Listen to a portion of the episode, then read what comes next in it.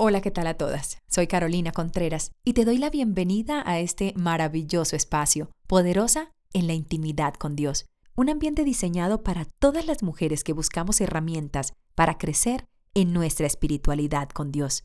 Bienvenidas y espero lo disfrutes. Hacer justicia. ¿Y qué es ser justo? Ser recto, ¿cierto? Ser correcto, caminar bajo los lineamientos del Señor, amar en misericordia, y humillarnos ante nuestro Dios. Es muy difícil a nosotros como seres humanos humillarnos porque nos creemos dioses chiquiticos y queremos hacer nuestra voluntad y no que el Señor haga la, de Él en nuestra vida. Porque queremos que el Señor haga como nosotros queremos y no podemos invertir los roles, ¿correcto? Siguiente punto, somos la luz del mundo. Y si somos la luz del mundo, no debemos vivir debajo de la mesa, no debemos vivir acongojados, no debemos vivir minimizados. No, porque el Señor nos ha convertido en luz, el Señor nos puso en lugares altos, solo que nosotros no lo hemos entendido. Y como no lo hemos entendido, entonces caminamos a nuestra manera y pues no nos vamos a convertir en luz caminando a nuestra manera. Entonces, ¿somos hijos de luz o somos hijos de tropiezo? ¿Cierto? ¿Cómo nos estamos comportando? Y según nuestro comportamiento vamos a ver y vamos a analizar si realmente estamos haciendo la voluntad del Señor en nuestra vida. Importantísimo. Al ser la luz, debemos tener presente que debemos estar en lugares altos.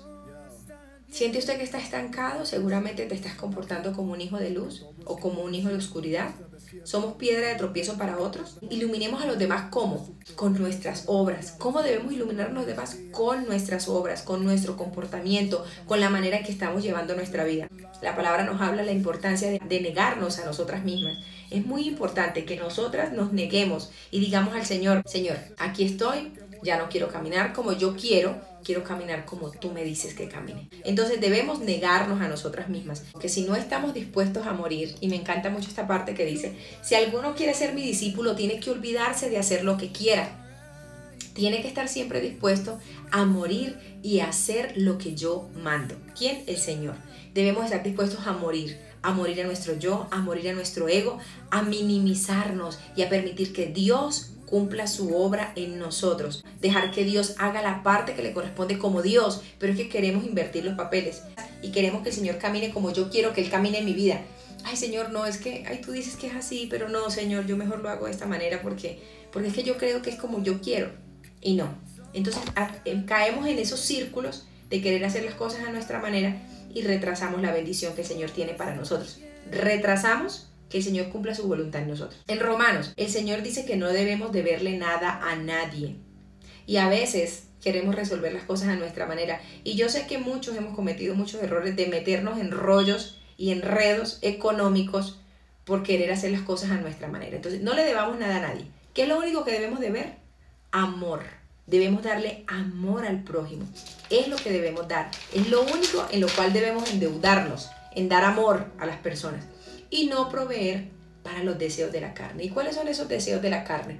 La palabra aquí me hace una lista de esos deseos de la carne. No adulterarás, no matarás, no hurtarás, no dirás falso testimonio, no codiciarás.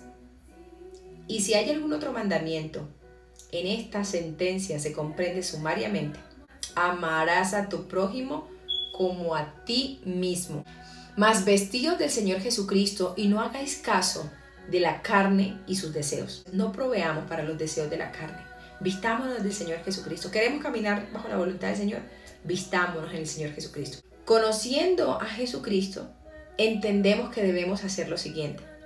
Huir de la corrupción que hay en el mundo a causa de la concupiscencia. Conociendo yo quién es Jesucristo, conociéndolo a Él, que tengo unas promesas gigantes en mi vida de parte de Él, yo entiendo que debo huir de la corrupción que hay en el mundo a causa de la concupiscencia. Como todas las cosas que pertenecen a la vida y a la piedad, nos han sido dadas por su divino poder mediante el conocimiento de aquel que nos llamó por su gloria excelsa. Que yo recibo promesas del Señor por medio del conocimiento de quién, de Jesucristo. Tengo que conocerlo para recibir esas promesas. De lo contrario, no las voy a poder recibir. Tengo que conocer a Jesucristo para poder realmente hacer la voluntad y recibir su voluntad en mi vida, por medio de las cuales nos ha dado preciosas y grandísimas promesas, para que por ellas llegaseis a ser participantes de la naturaleza divina. Tenemos muchas promesas de parte del Señor Jesucristo, pero ¿cómo las hago real? Obedeciéndolo. caminando como Él quiere que yo camine, para participar de su divinidad. Pero ¿qué debemos hacer? Habiendo huido de la corrupción que hay en el mundo a causa de la concupiscencia. Miren, si nosotros no huimos de esa corrupción que el mundo nos ofrece, si nosotros queremos caer como el resto del mundo en esa normalidad, que es que esto es normal y esto no pasa nada, a lo bueno se le dice bueno y a lo malo se le dice malo. La palabra está escrita para que usted y yo la pongamos por obra en nuestra vida. Y si usted y yo realmente queremos recibir esas promesas que el Señor tiene reservadas para nosotros, caminemos bajo los lineamientos de la palabra. Caminemos bajo la palabra.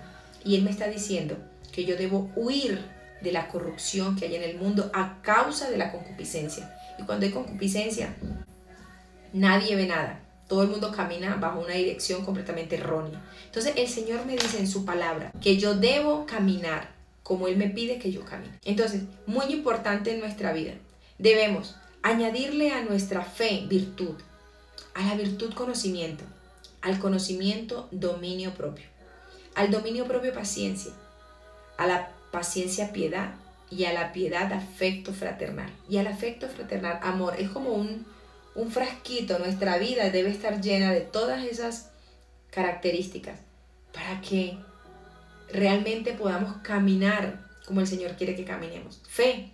¿Y cómo se consigue la fe? La fe viene por el oír, escuchando la palabra. La fe. La fe viene por el oír y el oír la palabra del Señor. Y a esa fe que yo estoy nutriendo todos los días, debemos escuchar la palabra para fortalecer la fe en nuestra vida. Necesito llenar esa fe de virtud. ¿Y qué es virtud? Es esa fuerza, es ese poder, es esa capacidad que tiene una cosa de producir un determinado efecto positivo. Yo debo producir efectos positivos en mi vida con esa virtud que yo tengo. Y a esa virtud debo agregarle conocimiento. ¿Qué conocimiento le estoy aplicando a mi vida? A esa fe le aplico virtud y a esa virtud le aplico conocimiento. ¿Qué le estoy echando a mi conocimiento? ¿Cómo lo estoy nutriendo? Al conocimiento le aplico dominio propio. Entonces, lo que yo le estoy dando a mi conocimiento, de lo que yo me estoy llenando, a eso le debo dar dominio propio. ¿Y qué es el dominio propio? El dominio propio es la capacidad que yo tengo de dominar mis emociones y no que ellas me dominen a mí.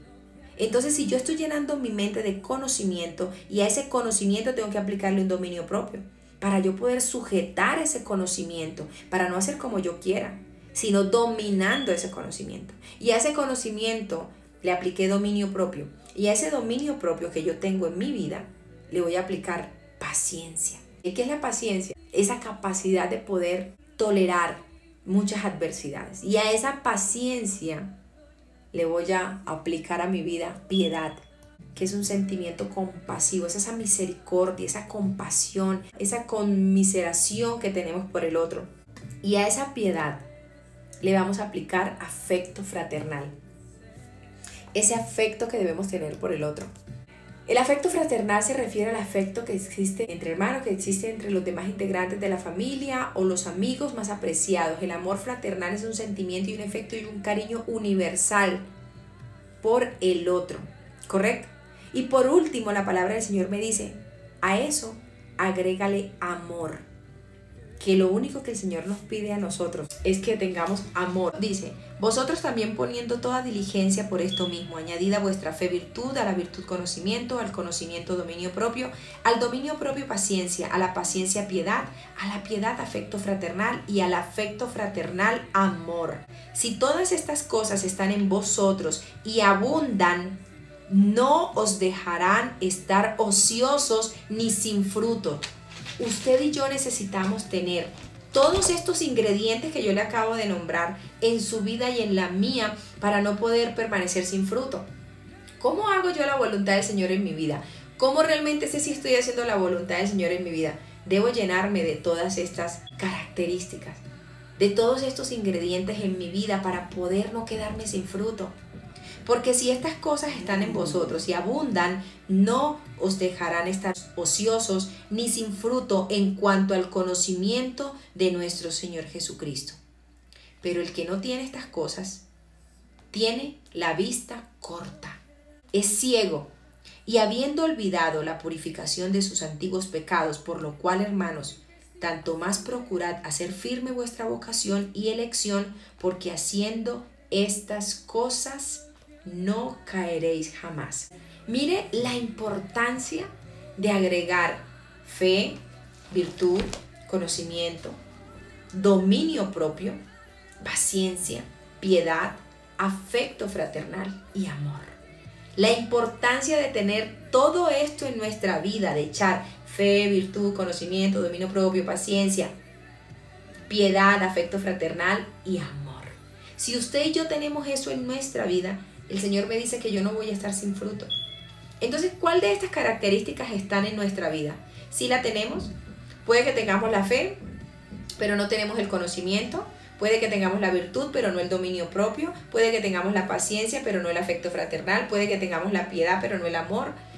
Y la idea es que lo tengamos todo, que sea una sumatoria, que sea como cuando tú estás preparando una bebida, ¿cierto? Tengo que echarle ese, tengo que echarle ese, tengo que echarle, ah, para que sea el resultado perfecto. El postre quedó fantástico, la torta quedó perfecta en su punto. Así necesitamos nosotros, echarle todos esos ingredientes a nuestra vida para que no estemos sin fruto y podamos hacer la voluntad del Señor en nuestra vida. Y por último, no menos importante, vamos a primera de Juan 4, 7. Y la palabra del Señor dice, amados, amémonos unos a otros porque el amor es de Dios.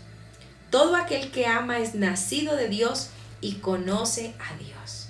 El Señor pide que nos llenemos de amor por el otro. Y cuando empezamos a pasar al siguiente nivel en nuestra área espiritual, y nosotros tenemos este mandamiento de Él. ¿Quién dio el mandamiento? Él. El que ama a Dios, ame también a su hermano. Amén. El Señor nos pide una sola cosa, amar. El que ama a Dios, ama también a su hermano. ¿Y qué pasa con el amor? Y yo quiero cerrar con este punto. El amor habla con honestidad. El amor habla con realidad. El amor habla con respeto. El amor habla sin envidia.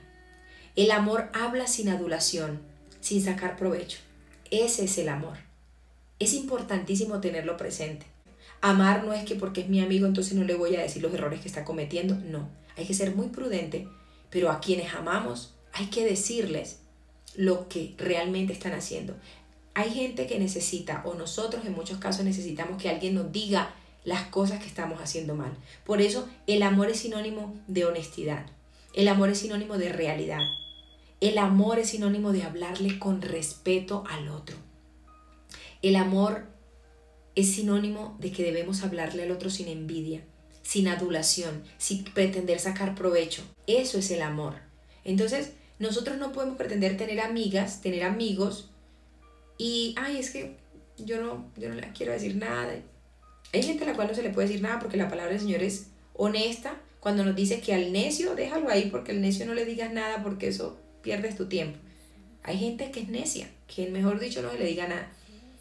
Pero hay gente a la cual te da la oportunidad y pídele al Señor que te dé la sabiduría para decírselo a esa persona que lo requiere. Es necesario tener esa sabiduría para decirle a los demás las situaciones que necesitan que se les digan. Hay gente que necesita una palabra diferente, una, una voz distinta en que, en que tú le puedas decir, mira, así no es, no lo estás haciendo bien, no seas terca, no seas terco, no lo estás haciendo bien, aterriza. Sí, es un trabajo muy arduo, muy arduo vivir bajo la voluntad del Señor. Es un trabajo muy arduo, pero tampoco es difícil. Miren, el primer paso es negarnos a nosotros, es negarnos. Mira que el Señor empezamos diciendo que debemos humillarnos ante Él. Y para poder yo humillarme ante Él, debo negarme a mí. Debo decir, Señor, tú eres aquí el Rey de Reyes y Señor de Señores. Yo necesito correrme a un costado y pasa tú, Señor Jesús. Porque no te estoy dejando pasar. Yo me estoy poniendo por delante, queriendo hacer las cosas a mi manera y diciéndole al Señor, ay, ven, yo soluciono porque es que tú no, como que tú no puedes, yo sí. No caigamos en esos errores. Necesitamos llenarlo de Él. Corrige a un sabio y lo harás más sabio y corrige a un necio y lo harás tu enemigo. Amén, Lili. Gracias por el apunte en la mañana de hoy y es real. Entonces, debemos amar. Y cuando vemos esos necios que caminan por el frente nuestro, tener misericordia y decirle, Señor, toma tal persona que es tan necia, Padre. Debemos orar y seguir orando para que podamos vivir bajo una voluntad de Dios, poder caminar y descubrir si estamos haciendo o no. Hoy con estos puntos que tú en esta madrugada has escuchado, vas a sacar conclusiones y vas a decir si estás caminando bajo la voluntad del Señor o no. Y ya dándote esa respuesta vas a decir, tengo que empezar a trabajar este, este y este. Tengo que empezar a, trabajar estos puntos, Señor, porque yo sí quiero hacer tu voluntad. Entonces, eh, es un trabajo que lleva tiempo, pero debemos hacerlo. Debemos hacerlo. Esto no es que lo voy a dejar para mañana, para después, no, empecemos a ejecutarlo en nuestra vida. Entonces debemos caminar, no a nuestra manera, sino a la manera del Señor. Pero yo necesito, para que el Señor cumpla su propósito en mí, necesito caminar bajo su voluntad. Difícilmente el Señor va a poder cumplir su propósito en mí si yo quiero caminar a mi manera. Ay, es que ¿cómo hago para descubrir el propósito en mí? Es una pregunta que hacen mucho. ¿Cómo hago para descubrir cuál es el propósito que el Señor tiene para mi vida? Haga la voluntad del Señor caminemos en la voluntad del Señor para que el Señor pueda cumplir su propósito en nosotros. Entonces es muy importante que caminemos en ese orden. Recuerden siempre que el protagonista se llama Jesucristo. Parece largo este eh, hacer la voluntad del Señor, parece tedioso. No, no, no te preocupes, haz paso a paso, paso a paso, pero ya lo tienes en tu mente, llévalo a tu corazón y dile, bueno Señor, tengo que caminar de esta manera, Señor, tengo que negarme a mí misma, Señor, yo quiero hacer las cosas a mi manera, por favor ayúdame. Y eso es un proceso. No nos quedemos dando vueltas y círculos en lo mismo. Dejemos que el Señor obre en nuestra vida. No olvides visitarnos en nuestras diferentes redes sociales. Gracias por hacer parte de este maravilloso ambiente espiritual. Bendiciones.